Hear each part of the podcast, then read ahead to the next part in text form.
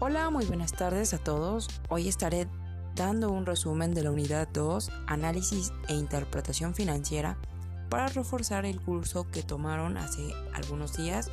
Con esta presentación estaré cerrando la unidad y les estaré dando la fecha para el examen que sería en los próximos días.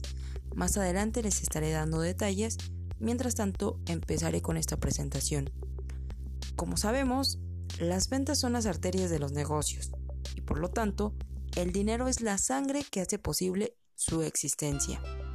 Por ello, actualmente la subsistencia de las empresas cada vez está más relacionada con la administración financiera, que entre sus responsabilidades más importantes podemos mencionar las siguientes.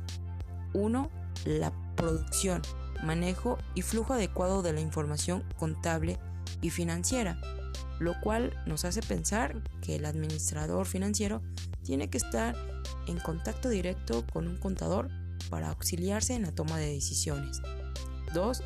La administración eficiente del capital de trabajo, es decir, establecer los niveles deseables de efectivo, cartera e inventarios y controlar permanentemente la inversión allí representada para que se ajuste a lo establecido.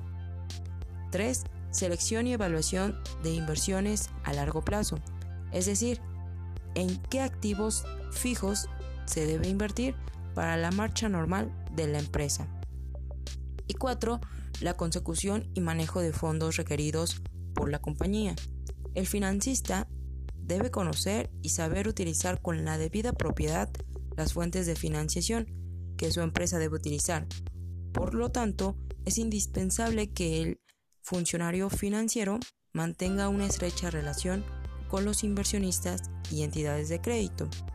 Como bien recordamos, dentro de contabilidad también, también vemos lo que es la partida doble, que al fin y al cabo se basa en que toda, toda inversión surge de un financiamiento, o dicho de otra manera, pues que todo activo tiene su origen en un pasivo o en un capital como tal aportado por los accionistas o por los socios. Entonces em, vemos de esta manera cómo el papel del administrador financiero se vuelve cada vez más necesario dentro del entorno de las empresas.